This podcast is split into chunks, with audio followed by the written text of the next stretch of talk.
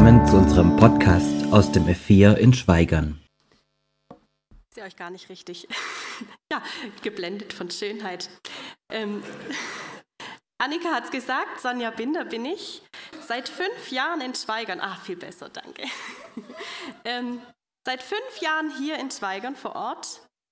Und ich war noch nie im F4 zum Predigen oder Gottesdienst halten.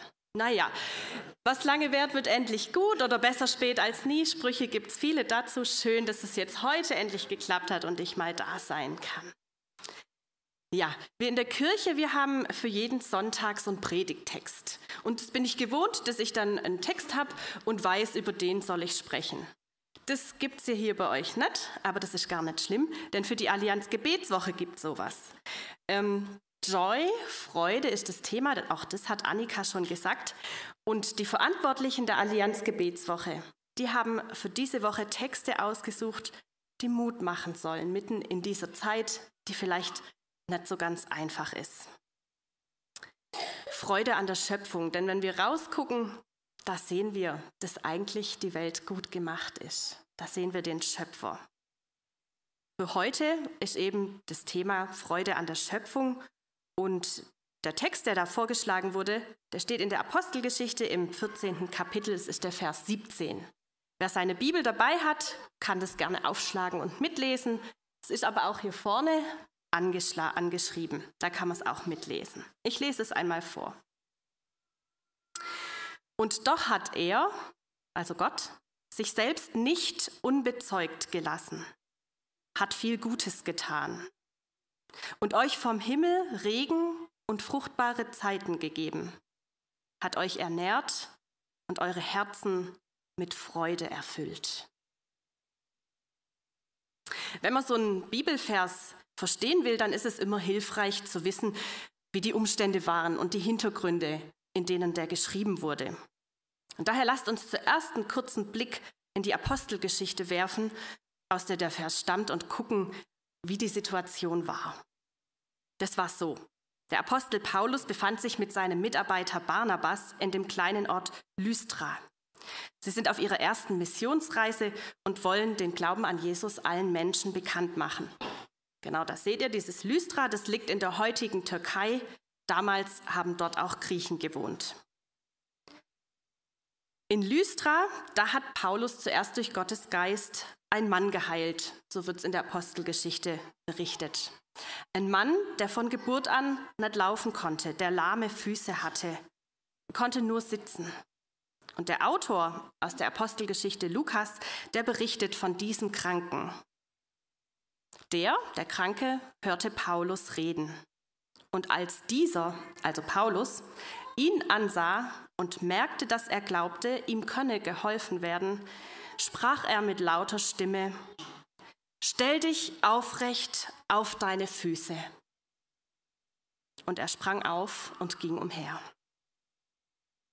Diese Heilung, die hatte nicht nur Folgen, von denen der krank gewesen war, sondern es ergab sich daraus auch ein großes Getümmel und ein großer Tumult im Volk unter den Leuten, die dort anwesend waren.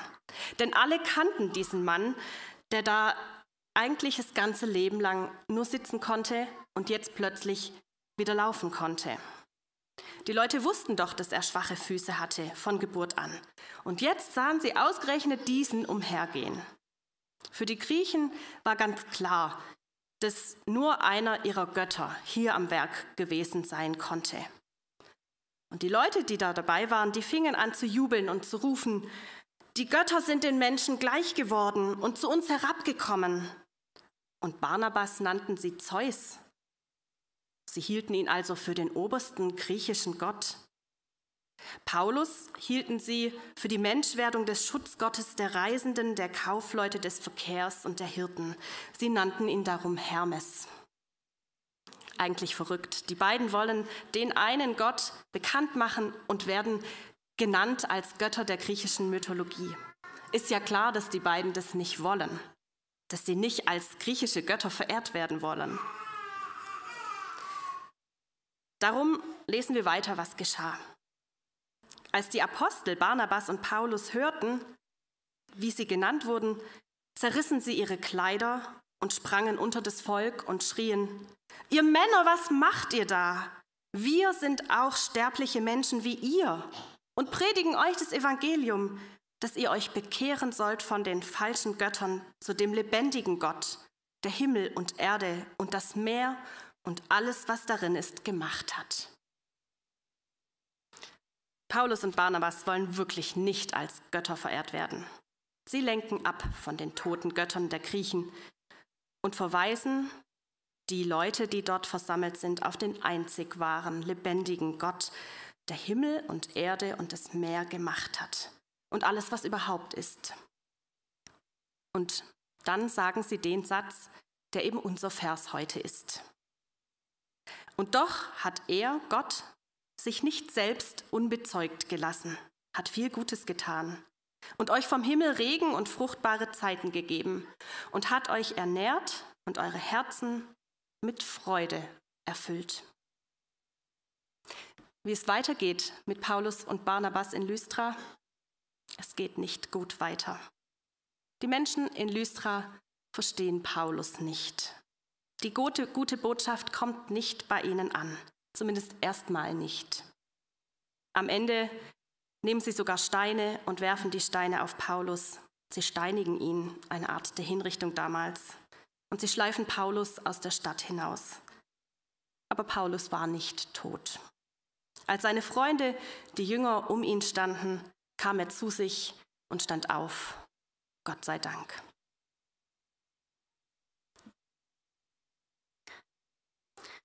Paulus und Barnabas in Lystra wollen also den Menschen dort, den Griechen, die bisher nichts vom Gott der Juden und nichts von Jesus Christus gehört haben, von ihrem Gott erzählen. Unser Vers ist der Schlüssel ihrer Rede denn darin sagen Paulus und Barnabas, dass Gott selbst sich nicht unbezeugt gelassen hat. Also andersrum, Gott bezeugt sich selbst. Er gibt sich zu erkennen, und zwar durch Gutes. Und doch hat Gott sich selbst nicht unbezeugt gelassen, hat viel Gutes getan. Vielleicht möchtet ihr, möchten Sie einen Moment zurückgehen gedanklich und überlegen, wo in meinem Leben hat sich Gott mir bezeugt? Wo hat er mir Gutes getan? Wie war das, als ich Gott gesehen habe, wie er sich mir bezeugt? Nehmen wir uns einen kurzen Moment Zeit dazu.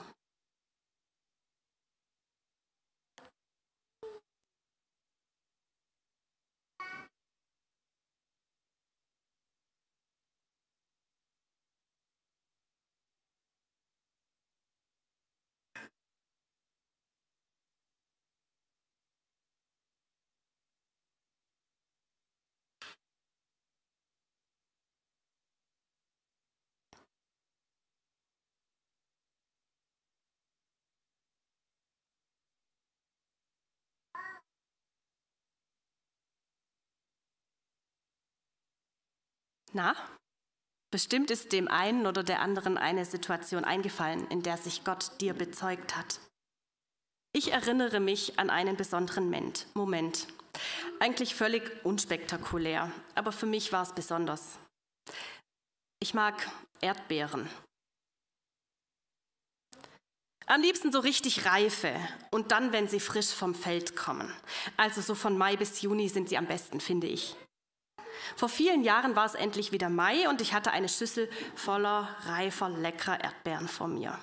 Und plötzlich kam so über mich, musste ich voll staunen über dieses Wunder der Erdbeeren. Wie schön diese Erdbeeren aussehen, so knallrot mit so lustigen Pünktchen drauf und dazu dieses frische Grün, dieses Butzel oder wie man das nennt. Ja, einfach herrlich. Und dann, wie die schmecken. So lecker, saftig, süß und frisch. Kein Aroma aus irgendeiner Fabrik kann das nachmachen. Und das Krasseste dabei fand ich, ich bin mit meinen Sinnen ausgestattet, zu sehen, zu riechen und zu schmecken, wie diese Erdbeeren sind. Welch ein Geschenk, welch große Liebe von Gott, dass unser Essen nicht einfach so ein Einheitsbrei ist, so braun, so eine braune Masse oder so, sondern so vielfältig und bunt in Farbe und Geschmack. Und in diesem Moment war auf einmal mein Herz voll mit Dankbarkeit und mit Freude über diese lustigen, leckeren Früchte Und ich merkte, spürte, Gott muss einfach voller Liebe und Freude sein. Das ist das eine, was mir so eingefallen ist. Und dann gibt es noch ein anderes Gutes, in dem Gott sich immer wieder bezeugt, was mir eingefallen ist. Babys. Annika hat schon gesagt, wenn man ein Baby sieht, dann ist es, als hätte man Gott auf frischer Tat ertappt. So winzig und so schutzbedürftig und doch ein fertiger Mensch. Alle Fähigkeiten und Interessen und Gaben, alle Eigenheiten sind schon angelegt in diesem kleinen Menschen. Immer wenn ich ein Baby sehe oder auf dem Arm halten darf, muss ich darüber staunen. In jedem Baby offenbart sich Gott immer wieder neu. Ich denke an den ersten Schöpfungsbericht ganz am Anfang unserer Bibel. Gott schuf den Menschen nach seinem Bild. Als Gottes Ebenbild schuf er sie. Und er schuf sie als Mann und Frau. So lesen wir da. Jeder Mensch ein Ebenbild Gottes. Jeder von euch, jeder von Ihnen, ich ein Ebenbild Gottes. Wenn das mal nichts Gutes ist, in dem Gott sich offenbart. Und noch dazu, vor circa zwei Wochen haben wir Weihnachten gefeiert. Gott wird Mensch und kommt als Wunderbaby auf diese Welt. Welch ein Fest der Freude. Der, der sagt, ich will Menschen als mein Ebenbild machen, der wird selber einer. Irgendwie hat Gott auch echt Humor, finde ich manchmal. Wie schön, dass in diesem Gottesdienst zwei Kinder getauft werden. Und liebe Eltern, ganz bestimmt haben Sie auch dieses Wunder des Anfangs verspürt, als die Kinder ganz klein waren, so richtig frisch. Oder verspüren es immer noch, wenn die Kinder größer werden. Gott offenbart sich in der Schöpfung. Er zeigt sich in Erdbeeren und in Babys, in der, in der unendlichen Weite einer alpinen Bergkulisse, am Strand mit Blick aufs endlose Meer und an, und an noch vielen, vielen anderen Orten und in anderen Situationen. Zur Zeit von Paulus und Barnabas werden die Menschen vielleicht über andere Dinge gestaunt haben als wir heute oder auch über genau die gleichen Dinge. Gottes Schöpfung ist bunt und vielfältig. Und in der ganzen Schöpfung, in jedem Winkel, in jedem Lebewesen bezeugt sich Gott. Vielleicht ist Ihnen, ist euch vorhin beim Nachdenken noch etwas ganz anderes eingefallen, in denen Gott sich dir, Ihnen offenbart hat. Vielleicht möchten Sie das nachher im Anschluss an den Gottesdienst einander mitteilen oder beim Mittagessen darüber sprechen. Ich finde es immer total ermutigend zu hören, wo und wie andere Menschen Gott erlebt haben. Unser Vers in der Apostelgeschichte, der geht weiter. Und doch hat Gott sich nicht selbst sich selbst nicht unbezeugt gelassen, hat viel Gutes getan und euch vom Himmel Regen und fruchtbare Zeiten gegeben. Gott gibt und erhält Leben. Er gibt Regen und lässt Pflanzen wachsen. Er gibt fruchtbare Zeiten.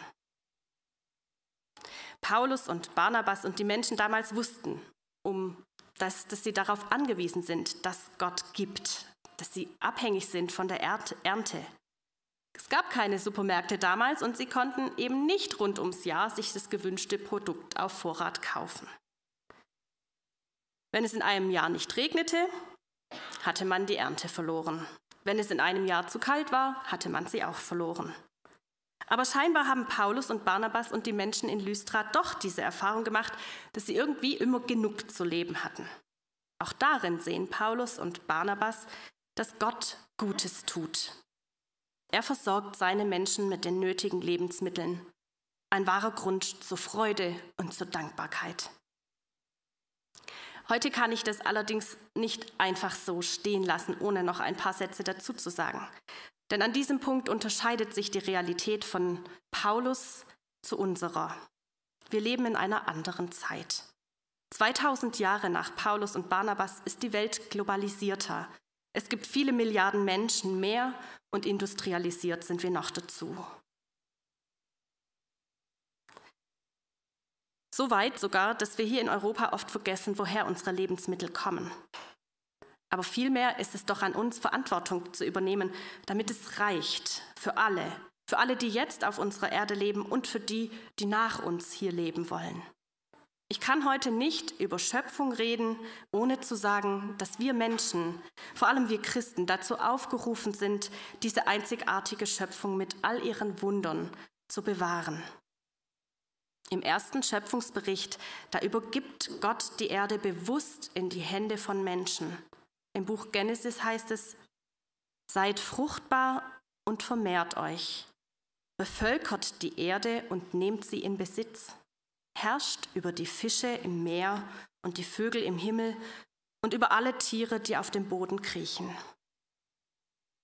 Lange Zeit in der christlichen Geschichte wurde dieser Vers missverstanden.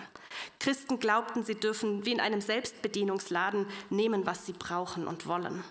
Schlimme Ereignisse gab es, wenn ich allein an die Zeit der Kolonialisierung denke. Gemeint ist jedoch etwas anderes. Wie ein guter König sollen die Menschen Verantwortung für die Erde übernehmen. Wie ein König, der das Beste für sein Land will. Dazu gehört es auch, zu bebauen, zu bewahren, einzustehen für die Lebewesen, die vielleicht selbst keine eigene Stimme haben. Wir können und wir dürfen uns nicht länger einbilden, dass wir unabhängig von der Natur, von der Schöpfung unserer Umwelt leben können. Wir sind Teil der Schöpfung was wir tun können. Dazu gibt es viele gute Ideen und ich habe durchaus wahrgenommen, dass hier im F4 schon einiges läuft. Gerade vorhin auf der Toilette war ich hocherfreut, dass keine Einweg-Papierhandtücher sind, sondern einfach solche, die man wäscht und dann wieder benutzen kann. Ich weiß, es gibt den Unverpacktladen in Städten. Es gibt eine Kleidertauschbörse. Es gibt in Schweigern den Second-Hand-Laden. Es gibt viele, viele Ideen. Wir sind da auf einem guten Weg. Weniger Müll machen, reparieren statt wegschmeißen, Klamotten tauschen oder weitergeben statt neue zu kaufen, weniger Fleisch essen, radeln und laufen, wo es geht, wertvolle Ackerboden schützen und so weiter. Da erzähle ich nichts Neues. Jede und jeder kann da aktiv und kreativ werden. Jeder und jede kann helfen, die Erde zu bewahren und wenn es nur ein kleiner Beitrag ist, ich meine das überhaupt nicht perfektionistisch oder so, dass man übel gelaunt meint, man muss sich da jetzt irgendwie verbiegen. Nee, Hauptsache, du fängst heute damit an, aus Freude an der Schöpfung und aus Dankbarkeit dem Schöpfer gegenüber. Hauptsache, du fängst an, damit auch künftige Generationen fruchtbare Zeiten erleben. Und noch einen letzten Teil hat unser Text aus der Apostelgeschichte. Und doch hat Gott sich selbst nicht unbezeugt gelassen, hat viel Gutes getan und euch vom Himmel Regen und fruchtbare Zeiten gegeben, hat euch ernährt und eure Herzen mit Freude erfüllt. Gott ernährt uns. Uns hier in Schweigern zum Glück auch mit Wein, Äpfeln, Kartoffeln, sogar Melonen und mit vielem anderen mehr. Und für die Erdbeeren muss ich nur über den Berg nach dürren Zimmern fahren. Wie gut es uns geht, das ist für den Leib. Und auch für unsere Seele, für unseren Geist hält Gott Nahrung bereit. Hier im F4, in der katholischen Kirchengemeinde, bei den Baptisten, in den evangelischen Kirchengemeinden, bei kulturellen Angeboten. Überall kann die Seele Kraft tanken in Gemeinschaft mit anderen Christen, beim Singen und Beten, da merken wir, Gott schenkt uns Lebendigkeit. Und manch eine hat schon Trost erfahren, wenn sie mutlos war. Manch einer hat neue Kraft verspürt, wenn er sich leer fühlte. Gerade zu Beginn unseres Jahres 2023, da brauchen wir dieses Vertrauen, dass Gott uns ernährt, mit Leib und Seele und unsere Herzen mit Freude erfüllt. Bei all den Nachrichten könnte man verzweifeln, könnte die Freude hinten anstehen, anstatt vorderstes Gefühl zu sein. Aber Gott hat es sich anders gedacht. Hat uns nicht der Weihnachtsengel eine große Freude verkündet, die allem Volk widerfahren wird? Freude inmitten und trotz widriger Umstände, das ist nichts Neues. Bei den Hirten auf dem Felde fing es an. In ihrer Dunkelheit, da wurde es hell. Raum für Freude entstand. Diese rauen Kerle bei ihren Schafen, die erfuhren, Gott will bei uns sein. Wir sind wichtig. Sie erfuhren als Erste von der Geburt dieses Jesus-Babys. Gott will auch bei uns sein, bei dir und bei mir. Und darum wurde es Weihnachten. Das ist unser Grund zur Freude. Und das kann uns nichts und niemand nehmen. Paulus und Barnabas waren von Freude erfüllt und sind deshalb losgezogen, um vielen Menschen von Jesus zu erzählen. Nicht überall wurden sie so freundlich empfangen wie in Lystra, so wie in Lystra, aber die Freude haben sie sich nicht nehmen lassen. Oder vielmehr, die hat Gott ihnen immer wieder neu geschenkt. Lassen auch wir uns mit Freude beschenken, weil wir es bezeugt bekommen haben. Gott hat sich diese Welt und jeden von uns Menschen wundervoll erdacht. Er versorgt uns und sein Plan für uns ist Freude. Amen. Ich darf noch beten mit uns.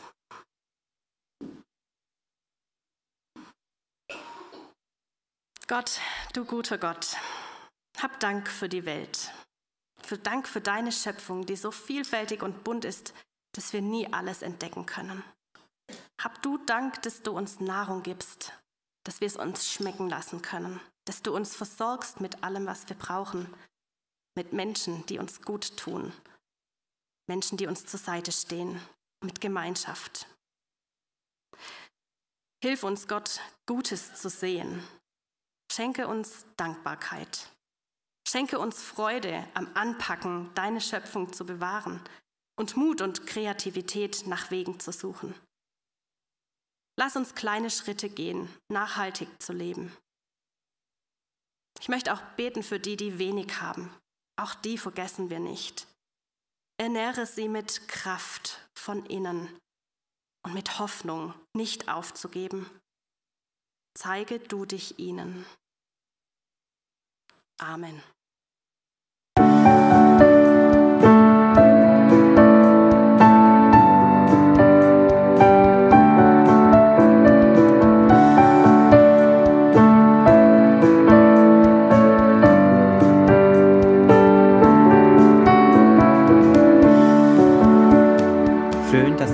Folge bis zum Ende angehört hast.